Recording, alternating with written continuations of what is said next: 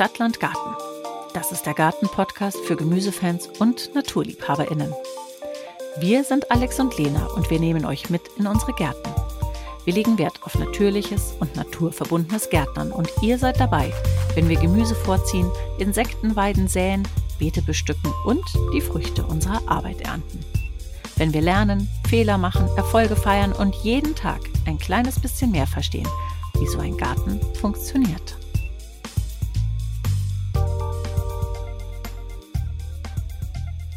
Hallo Alex. Hi Lena. Wie geht's dir? Was ist passiert in den vergangenen zwei Wochen im Garten? Hühner. Die Hühner laufen durch ihre Voliere. Jetzt haben wir sie das erste Mal auch rausgelassen mit so einem mobilen Zaun. Das war ein bisschen wie wenn man Kühe nach einem langen Winter auf die Weide führt. Die waren außer sich vor Freude, wenn ich das richtig interpretiere. Und haben unheimlich viele Käferchen und Sachen gefunden, die sie da irgendwie abzupfen können. Und sie stehen total auf Löwenzahn, habe ich gemerkt.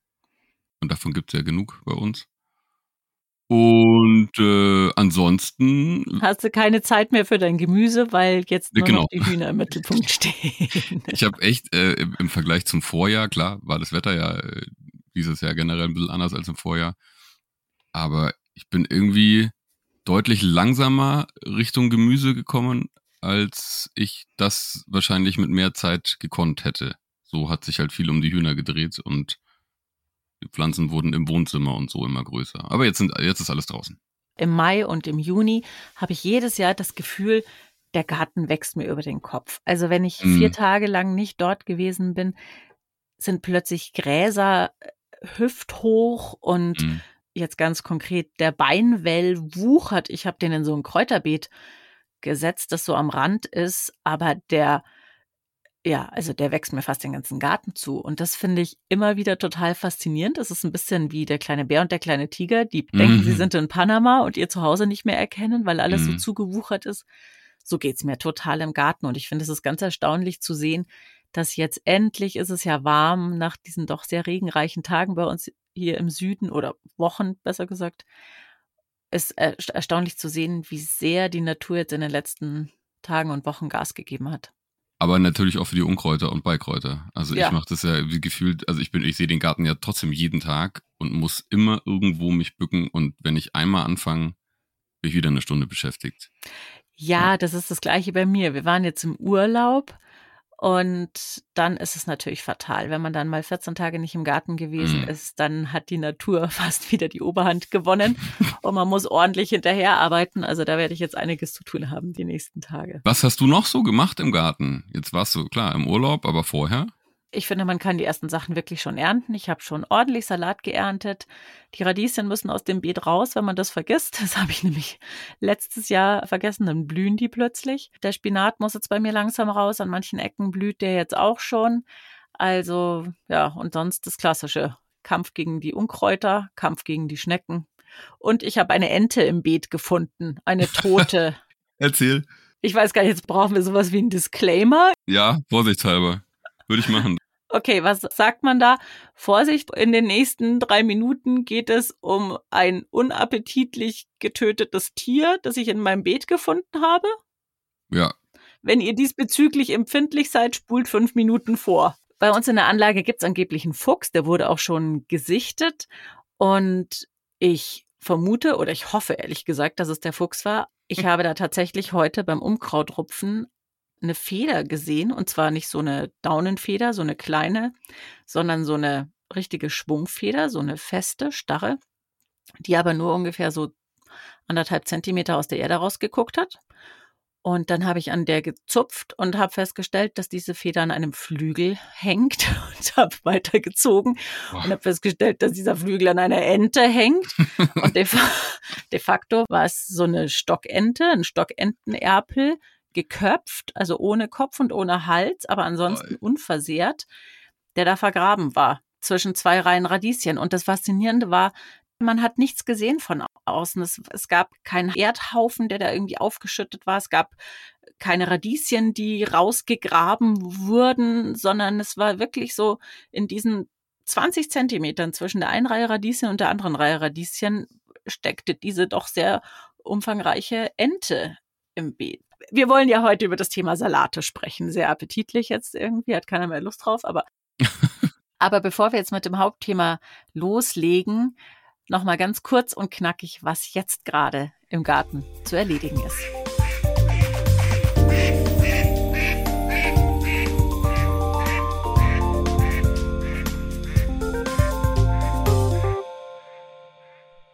Holunderblüten ernten und Sirup draus machen und nicht alles wegmachen an Blüten, dann habt ihr nämlich auch noch Beeren und die kann man super entsaften. Sehr, sehr gesund. Ja, was vielleicht eine ganz gute Idee ist, was ich dieses Jahr ausprobieren will, ihr habt jetzt noch die Möglichkeit, Zucchini oder Kürbis nachzusäen und könnt es auch direkt ins Freiland tun. Man muss die ein bisschen vor den Schnecken sichern, gerade die jungen Pflänzchen sind nicht immer ganz schneckensicher. Aber wenn ihr das macht, ich habe ja bereits einige Zucchini-Pflanzen bei mir auf dem Kompost. Die sind jetzt auch schon relativ groß und die ersten blühen auch schon. Aber wenn ihr jetzt noch eine hinterher schiebt, dann habt ihr wirklich lange in den Herbst rein noch Zucchinis, denn irgendwann ist so eine Pflanze echt müde. Bei mir kommt dann irgendwann der Mehltau ähm, und macht die Schlappi. Also bei mir ist so ab September Ende Gelände. Wenn ihr jetzt noch eine nachsät, dann habt ihr deutlich länger noch frische Zucchini. Ihr könnt eure Rosen nachdüngen und die ersten verblühten Blüten abschneiden. Was man ebenfalls schneiden sollte und ja könnte, sind Flieder und Holunder. Und zwar hängt das ganz stark mit dem Johannistag, das ist der 24.06. zusammen. Das ist ähnlich wie die Eisheiligen auch so ein ganz magischer Tag für die mhm. GärtnerInnen. Denn das ist ja unter anderem auch der Tag, ab dem man kein Spargel mehr ja, bekommt oder essen kann, essen sollte und auch den Rhabarber nicht mehr ernten sollte, weil der dann zu viel von dieser ja, nicht so ganz bekömmlichen Oxalsäure mhm. angereichert hat in seinen Stängeln. Und das ist so ein Tag beziehungsweise so eine Zeit, die kennzeichnet nochmal so einen Schub im Garten, also so einen Wachstumsschub. Da gibt's echt nochmal so richtig Power in die Pflanzen.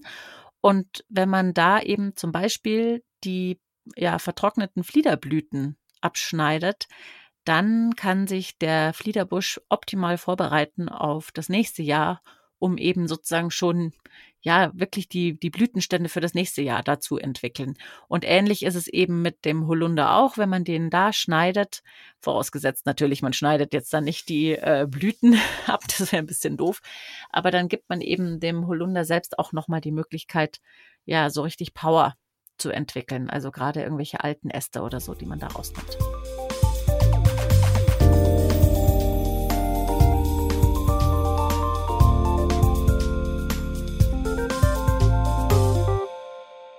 Wir haben ja heute das Thema Salat. Und Salat ist ja ein unheimlich vielfältiges Thema tatsächlich. Und wir unterscheiden da ja in verschiedenste ja, Gewächse könnte man sagen. Vielleicht fangen wir mal an mit dem klassischen Blattgemüse. Lena, was verstehst du unter Blattgemüse? Ja, also wir wollen jetzt hier, glaube ich, auch nicht zu theoretisch werden, aber wir haben eben auch im Vorfeld, als wir das Thema uns überlegt haben, gesagt, nur Salate ist vielleicht ein bisschen zu wenig. Wir möchten es gerne ausweiten auf die Gemüsesorten, die man eben auch roh essen kann. Blattgemüse ist das Gemüse, dessen Stiele und oder Blätter zum Verzehr geeignet sind und vor allen Dingen eben auch roh zum Verzehr geeignet sind. Die Liste ist natürlich lang und sicher jetzt auch nicht vollständig, aber dazu gehören natürlich Chicorée, Endiviensalat, Mangold, da kann man auch die Blätter gut roh mhm. essen. Ähm, das gleiche gilt für rote Beete, Feldsalat, Kopfsalat, Löwenzahn kann man essen. Jetzt langsam wird er schon sehr bitter und sehr hart. Also da sind die frischen Triebe deutlich leckerer. Das gleiche gilt für die Brennnessel. Da schmecken auch eher die jungen besser als jetzt die alten, die man eher in die Jauche schmeißt. Hast du schon mal Brennnessel oder Löwenzahn gegessen? Na, ich habe Brennnessel-Spinat. Also man kann ja Brennnessel nicht roh essen. Ja. Oder beziehungsweise man kann mit einem Nudelholz, kann man die so richtig ordentlich durchwalken, weil es geht ja darum, dass diese Brennhaare ähm, ja, ja. weg sind. Oder einen Tag liegen lassen, dann fallen die ab. Ah, siehst du, das wusste ja. ich gar nicht. Mhm. Also insofern, nein, ich habe noch nie rohe Brennnessel gegessen. Ähm, Löwenzahn, ja. Bei meinem türkischen Gemüsehändler kann man sogar Löwenzahn auch kaufen für den Echt? Salat. Mhm. Aber Brennnessel im Salat habe ich tatsächlich noch nicht gegessen. Das gleiche gilt übrigens für Girsch. Ich habe immer noch nicht Girsch probiert, obwohl mir jetzt schon ganz viele gesagt haben, das schmeckt angeblich wie Petersilie. Da sind wir schon beim Thema. Also Petersilie ja. natürlich. Spinat habe ich jetzt wirklich das ganze Frühjahr über als Salat gegessen. Einfach deshalb, weil man um Spinat als gekochte Portion auf den Teller zu bekommen, bräuchte man solche Massen an Spinat. Mhm. Die habe ich nicht in meinem Garten, also esse ich ihn lieber roh. Rucola natürlich so, der klassische italienische Salat, den man so kennt. Also da haben wir jetzt einige aufgezählt, oder? Fällt dir noch was ein? Nee, tatsächlich nicht, aber ich hänge noch irgendwie im Kopf beim Löwenzahn und beim Girsch. Ich habe nämlich heute mit meinem äh, Schnürlmäher, ich glaube, wie nennt man das sonst, Elektrosense, ne, mit so einer mhm. Schnur, die sich so mhm. dreht. Ja. Ich habe ja so Abseiten neben den Beeten zwischen der Stadelwand und dem Beet. Und wenn man da mit diesem Mäher durchgeht, da wächst alles Mögliche. Löwenzahn, Giersch, irgendwelche Wiesen, große Pflanzen. Das riecht köstlich, wie ein Salat. Also vielleicht sollte ich das doch mal genau anschauen, was da wächst. Ich glaube, das ist eine eigene Folge. Damit müssen wir uns, glaube ich, auch noch ein mhm. bisschen mhm. beschäftigen. Es gibt ja ganz viele Unkräuter und Beikräuter und Wildkräuter, die man sehr gut essen kann. Das vielleicht zu einem anderen Zeitpunkt. Wir fokussieren uns jetzt mal auf das, was man so anbaut und eben nicht nur am Straßenrand oder am Feldrand findet. Bevor wir vielleicht nochmal auch zu den einzelnen Gemüsen kommen, jetzt mal vielleicht zu den echten Salaten. Also ich habe gelernt, dass man die Salate in zwei Gruppen unterscheidet. Das eine sind die sogenannten Lattichgewächse mhm. und das andere sind die Zichoriengewächse. Und die kann man ganz gut daran unterscheiden, dass die Lattichgewächse alle so eine Milch haben in den Blattstielen mhm. sozusagen. Also wer mal ein Kopfsalatblatt abgerupft hat oder einfach einen Kopfsalat abgeschnitten hat, der sieht, dass da unten wirklich auch so ein, ja, so wie so eine weiße Milch austritt. Und dazu gehören eben, ja, die Kopfsalate, Kopfsalat und Buttersalat, der Eisbergsalat, Romanersalat, aber auch diese ganzen Schnitt- und Pflücksalate, die eben nicht Köpfe bilden, sondern eher so Rosetten bilden, wo man ja so rundrum einzelne Blätter abpflücken kann wie eben Lolo Rosso, Eichblattsalate, Batavia-Salate. Und mhm. dann hat man eben auf der anderen Seite die Zichoriengewächse und die erkennt man eben daran, dass sie alle latent bitter schmecken. Also dazu gehören Chicorée, Radicchio, Zuckerhut, Endiviensalat. Und dann haben wir vielleicht noch eine dritte Gruppe, die keine eigene Gruppe in dem Sinn ist, weil sie nicht zusammengehört, aber sozusagen die Gruppe der nicht dazugehörenden. dazu gehören dann Rucola, Feldsalat, Portulak oder auch Postelein. Postelein ist so dieser, dieser Wintersalat, ne? Den hatte ich noch nie im Garten. Genau, ich habe den jetzt gerade, der blüht jetzt. Der sieht so ein bisschen fast wie eine Seerose, finde ich so ein bisschen aus, vom Blatt mit, mit so einer mhm. kleinen Blüte eben oben drauf. Ganz hübsch. Und das sind eben so, ja, so fleischige Blätter. Und den kann man aber auch mit Blüte jetzt noch wunderbar essen. Also Welcher Farbe blüht der? Ist der gelb? Nee, ist weiß. So ein kleines, mini-weißes Blütchen. Wäre mal interessant zu gucken, weil die Lattichgewächse, also gerade so jetzt äh, ein Eissalat, glaube ich, und auch die, die Lollos, die blühen ja gelb, ne? Mhm, also gelblich. Und Huflattich kennt man ja auch, ne? Blüht so, sieht so ähnlich aus wie Löwenzahn eigentlich. Mhm. Und die mhm. Blätter aber eher rund mhm. und fleischig. Blüht auch gelb. Aber Porzellan ist ja kein Lattichgewächs. Das ist die letzte Gruppe der Spezialfälle. Ein Spezialsalat. Naja. Und worüber wir vielleicht auch noch sprechen könnten, ist das Thema Asiasalat. Also das sind ja eigentlich Kohlgewächse, insofern gar keine echten Salate, wobei mhm. man zum Beispiel auch wunderbar sowas wie Brokkoliblätter oder also die kleinen zarten Blumenkohlblätter, Kohlrabi-Blätter kann man ja auch super in den Salat schmeißen. Asiasalat ist ja sozusagen auch gedacht als Salat. Da, da wird ja nichts anderes draus außer mhm. Blätter. Also ich habe die so für mich entdeckt. Ich finde das so super weil die eben diese Senfölschärfe haben und jeden Salat total ja aufpeppen und nicht von den Schnecken gefressen werden. Also, und man kann die einfach ins Beet aussäen und die kommen total zuverlässig. Und dann Wann? gehen die bei mir in die Blüte und dann samen die sich wieder neu aus und dann kommen die gleich wieder. Also ich habe jetzt Ach schon so. die zweite Generation äh, wächst jetzt bei mir schon. Wann sähst du die aus das erste Mal? Im Herbst dann? Genau, da kommen wir vielleicht jetzt auch gleich dazu, ähm, wann so die besten Aussaattermine sind. Mhm. Aber beim Asiasalat ist es so, dass der auch die Hitze nicht so gern mag und dann eben noch ein bisschen schneller schießt und in die Blüte geht. Und deshalb ist es so, dass ich den ersten jetzt, der mich jetzt sozusagen den ganze Frühjahr über begleitet hat, den habe ich letztes Jahr im Herbst, ich glaube im Oktober noch ausgesät. Da kam der so ein klitzekleines bisschen, weil wir einen ganz netten Herbst hatten. Und der ist sehr winterhart, also der hält gut aus und teilweise frieren dann ein paar Blättchen ab. Mhm. Aber das, was der eben an Wurzelsubstanz hat, das ist, das ist so viel und das ist so gut. Und dann kommt eben ja, also so, sobald mal ein bisschen im Januar und Februar die Sonne scheint, kommt der sofort. Und ich habe, glaube ich, wirklich schon im Februar da die ersten Blättchen geerntet. Super. Jetzt hattest du ja gerade schon über Asiasalat gesprochen und wann du den ansäst und wann er sozusagen die ersten Blättchen generiert. Vielleicht sprechen wir mal ganz grundsätzlich darüber, wie man Salat überhaupt anbaut.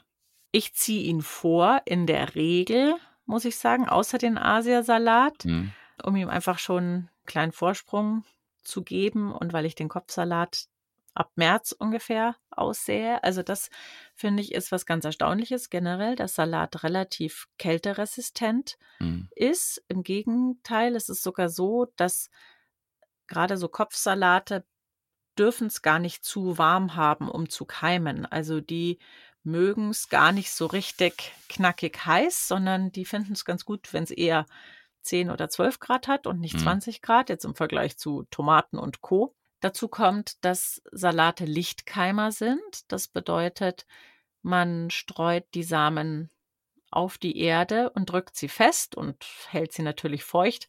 Und man kann dann noch so ganz leicht eine Schicht Erde oder Sand drüber krümeln, muss man aber gar nicht. Also das heißt, der Salat braucht wirklich Licht, um überhaupt zu keimen.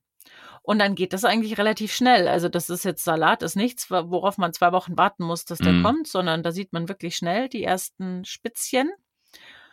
Und ich finde, das ist auch das Charmante am Salat. Der wächst sehr schnell, man mm. hat sehr schnell was von ihm, man kann ihn sehr schnell ernten.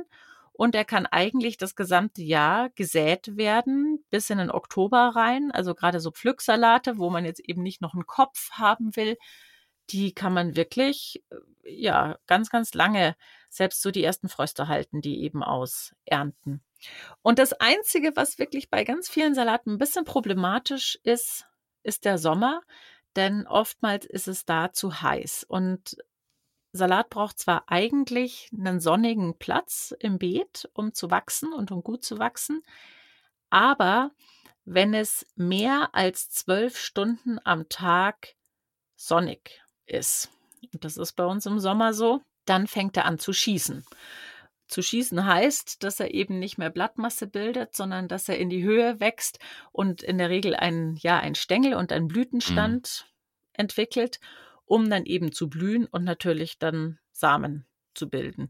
Das geht oftmals sehr schnell. Das liegt einfach an diesem Tempo, mit dem Salat generell unterwegs ist und für ihn ist eben der Sommer so dieses Signal, okay, Achtung Leute, ja, jetzt ist die beste Zeit, um sich zu vermehren und dann kann man es fast nicht verhindern, dass der eben ja in die Blüte gehen will. Und ich habe es noch nie ausprobiert, aber es heißt, dass dann die Blätter sehr schnell sehr bitter werden, mhm. sehr ledrig werden und eben auch nicht mehr schmecken. Was man sich gut vorstellen kann, weil die Pflanze eben die gesamte Power natürlich nicht mehr dann in die Blätter steckt, sondern in die Blüte und in die Produktion der Samen, weil die sich natürlich einfach vermehren will. Das ist halt der Lauf der Dinge und die Natur. Und das kann man eigentlich nicht verhindern. Was man verhindern kann, ist eine zu krasse Sonneneinstrahlung. Das heißt, äh, man kann natürlich in den wärmeren Monaten dann die Salate eher in den Schatten pflanzen. Ich probiere das jetzt dieses Jahr das erste Mal aus. Ich habe ein einziges Beet, das so ein bisschen schattig ist. Ist auch ein bisschen problematisch, weil da eben die Bäume so drüber wachsen. Aber ich probiere das jetzt mal aus. Also die nächste Salatrunde kommt eben bei mir in dieses etwas schattigere Beet, damit der Salat nicht ganz so schnell schießt. Auch ein Tipp, man kann ihn zum Beispiel so zwischen oder unter die Tomaten pflanzen. Habe ich auch noch nicht ausprobiert, aber da ist es natürlich auch schön schattig. Mein Gemüseschutznetz hat so ähnlich funktioniert. Zumindest glaube ich, dass es daran gelegen hat, dass ich letztes Jahr relativ spät noch Salat ernten konnte auch. Aber ich hatte zum Beispiel auch es war ein Kopfsalat, glaube ich, der dann so ein bisschen wie verholzen. Also die Blätter werden auf jeden Fall trockener und sind nicht mehr so frisch, sondern eher, ja, wie du gesagt hast, ledrig und schmecken überhaupt nicht. Also das kann man tatsächlich, kann man sich schenken, dann braucht man nicht mehr. Genau. Ja. Okay, jetzt wissen wir, dass es Kopfsalat nicht so heiß mag und generell manche Salate anfangen zu schießen, wenn es zu lange sonnig ist. Gibt es denn auch Salate, die du im späten Sommer noch, sagen wir mal, bei der vollen Sonneneinstrahlung Ende August, September anbauen kannst? Ja, also das, was ich jetzt gesagt habe, gilt mal vor allen Dingen für die Kopfsalate. Die haben dieses ja, Hitze-Stress-Problem.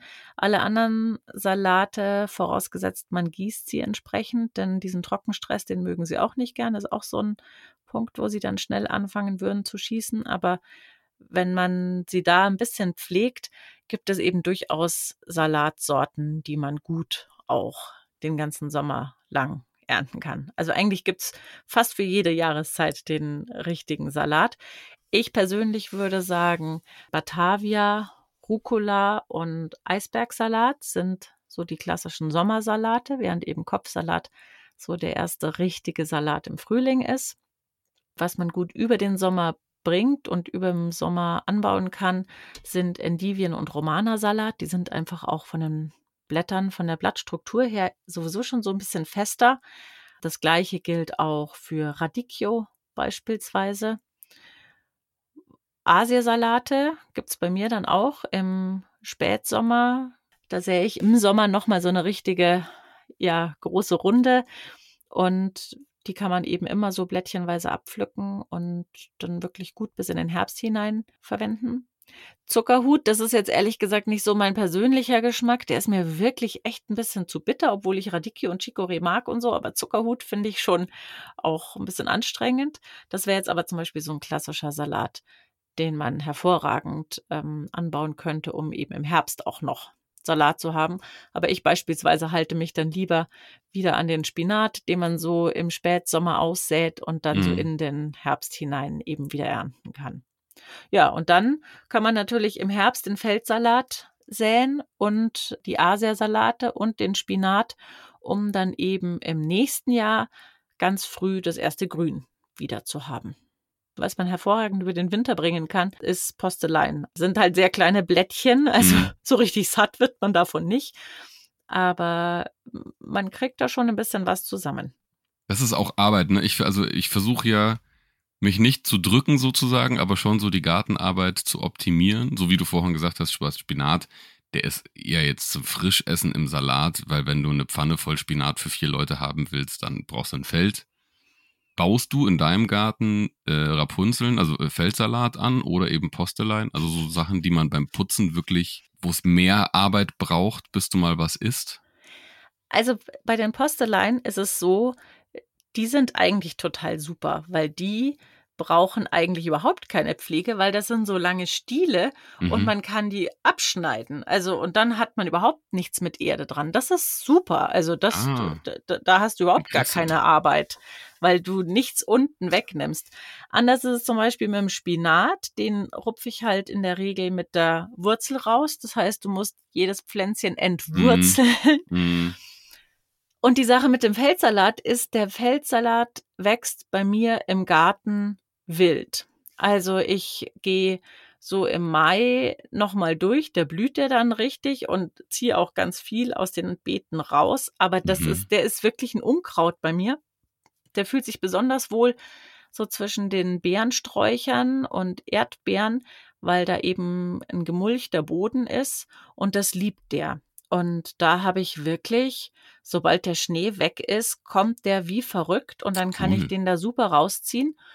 Und ja, es ist ein bisschen nervig, aber wenn man die Wurzel großzügig entfernt, so dass der eben auch nicht mehr zusammenhängt, sondern eher mhm. die Blättchen einzeln sind, dann geht die Erde auch relativ gut weg. Insofern ja, wir als Familie lieben Feldsalat und essen den wirklich viel. Das kann ich von uns tatsächlich überhaupt nicht behaupten. Also nicht mal den aus dem Supermarkt. Ich ah, okay. weiß auch nicht. Das ist irgendwie, das ist, glaube ich, so ein Arbeitsschritt, den braucht es bei uns nicht. Ich weiß auch nicht warum.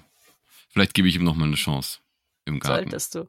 Wobei ich sagen muss, ich habe welchen ausgesät bei mir und fast davon nichts geerntet, weil der äh, sehr schnell in die Blüte gegangen ist. Also Hm. woran das liegt, weiß ich überhaupt nicht. Ich lasse ihn jetzt einfach blühen und schau mal, was dann nächstes Jahr damit passiert.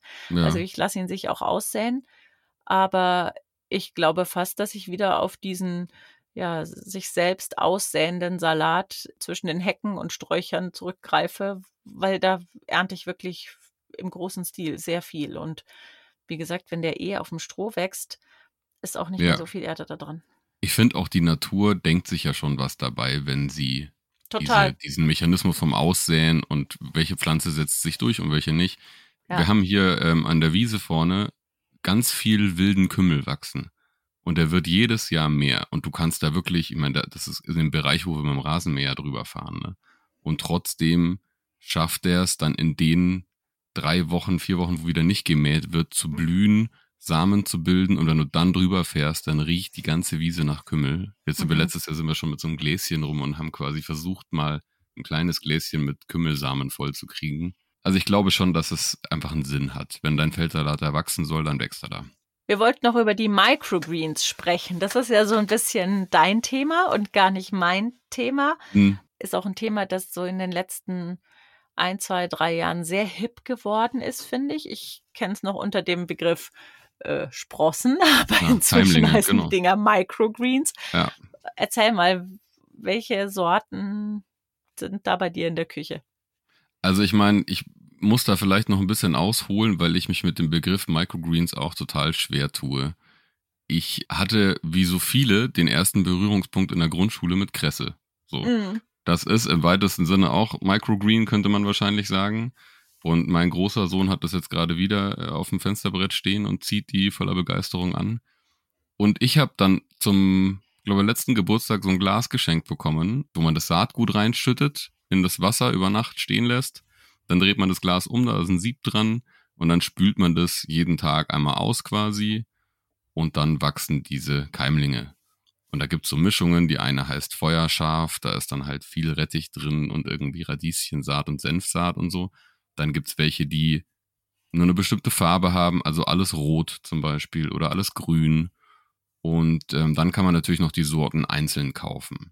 Und ich mache das mittlerweile regelmäßig, weil ich das total entspannt finde, wenn man so ein bisschen Grün hat, ohne jetzt gleich ein ganzes Salatblatt haben zu wollen beispielsweise und sich aufs Butterbrot streut. Oder wenn ich mir mittags irgendwie Tomate Mozzarella mache, dann streue ich da ein bisschen was drüber und es gibt so eine Schärfe und man hat das Gefühl, man isst was Gesundes. Ob man da jetzt irgendeinem Trend nacheifert oder einfach das ganze Keimling nennt und sich freut, dass man was Scharfes hat, dahingestellt. Vielleicht ist das der Grund, warum ich noch nicht so richtig warm geworden bin damit. Ich bin eine Salatvertilgerin und kann Mhm. ohne Probleme einen Salatkopf alleine essen. Vielleicht wäre mir das einfach zu wenig. das kann gut sein. Du musst es ja nur wachsen lassen, dann hast du wieder äh, irgendwelche Radieschen oder Rotkohl. Unsere Küche hat nicht so wahnsinnig viel Stellfläche und ich habe nicht so gern nochmal zusätzlich Sachen in der Küche. Mhm. Und dann hat man halt wieder so ein Ding in der Küche, um das man sich auch kümmern muss.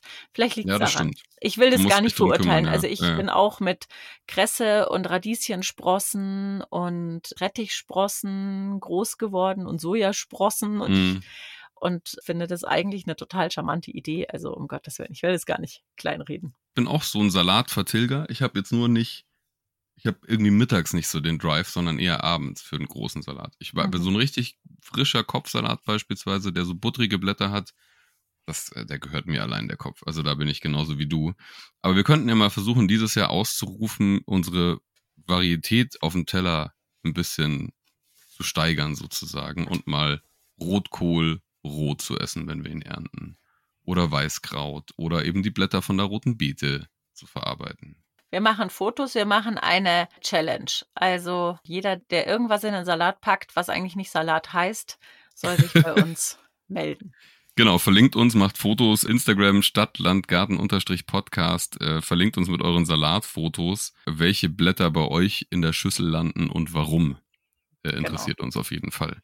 Jetzt haben wir noch einen Salat übrig, dessen Anbau so ein bisschen aus der Reihe tanzt. Vielleicht Mhm. kannst du uns mal erzählen, Lena, wie baut man Chicory an? Ja, das kann ich, wobei ich sagen muss, dass die Hälfte des Chicorée-Anbaus bis jetzt nur Theorie bei mir ist und nicht Praxis. Ich erzähle euch gleich warum. Also, Chicorée ist was total eigenes. Ihr alle kennt das, dass der ja so hell ist, maximal so hellgelbe, hellgrüne Spitzen hat. Die hat er deshalb, weil er ähnlich wie weißer Spargel zum Beispiel kein Licht gesehen hat, deshalb kein Chlorophyll gebildet hat und deshalb weiß geblieben ist. Und wie bleibt er weiß? Also man pflanzt Chicorée erstmal an, wie normalen Salat, man sät ihn aus im Beet und dann wächst er und dann werden das Blätter die so ein bisschen an Chicorée erinnern, vor allen Dingen an die Spitzen. Der ist so ein bisschen leicht pelzig mhm. und diese Blätter sind grün und auch länglich und auch bitter, wenn man sie probiert, wie Chicorée, nur eben einfach ein bisschen fester, nicht ganz so zart wie diese Triebe, die man ja mhm. eigentlich normalerweise kennt. Und den lässt man ein ganzes Jahr lang wachsen und im Herbst erntet man die Wurzeln und das sind richtig lange Pfahlwurzeln, ähnlich wie Löwenzahn.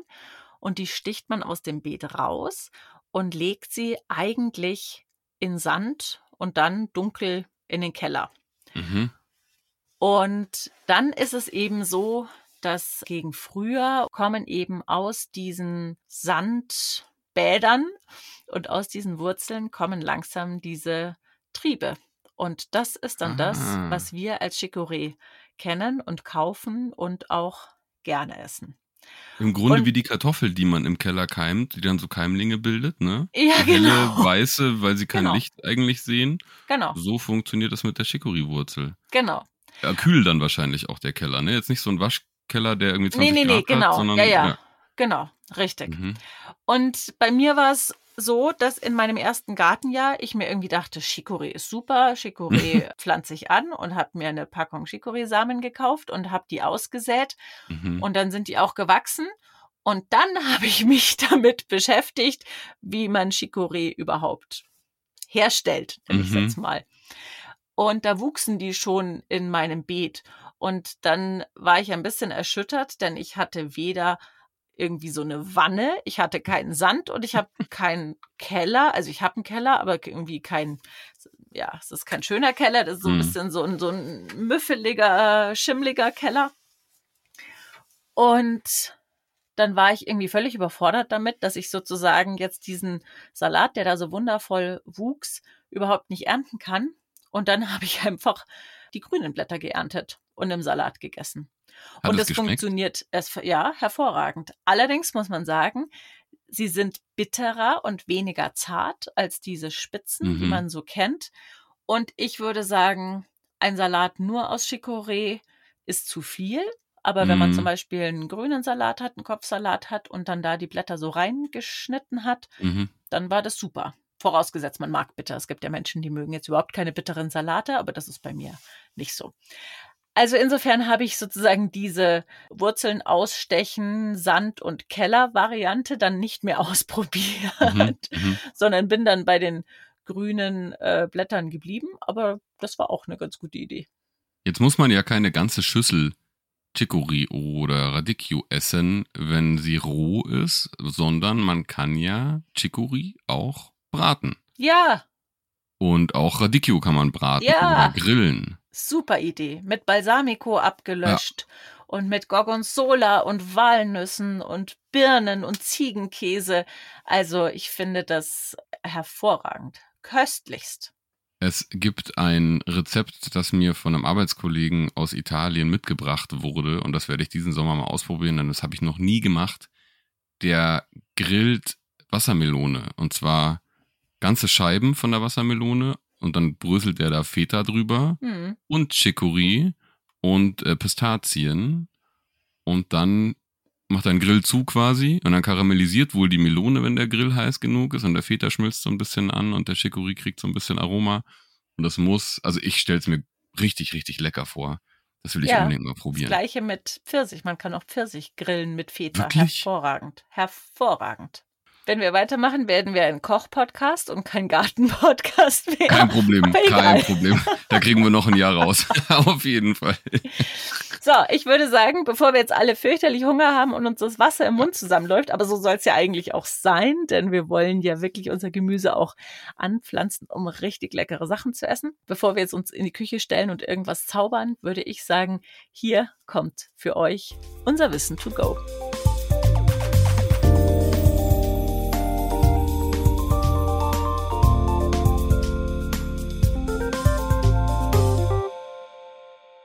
Salate kann man das ganze Jahr über ernten. Man muss es nur ein bisschen organisieren, wann man wie aussät und einpflanzt. Einfach ausprobieren. Mit Erfahrung wird man klüger. Viele Salate vertragen keine Hitze und können in Hochsommer nicht leiden. Es ist einfach zu warm und es ist zu viel Sonne. Und dann schießen sie. Man kann auch viele Gemüse gut als Salat essen, beziehungsweise deren Blätter und oder den Salat damit bunter machen.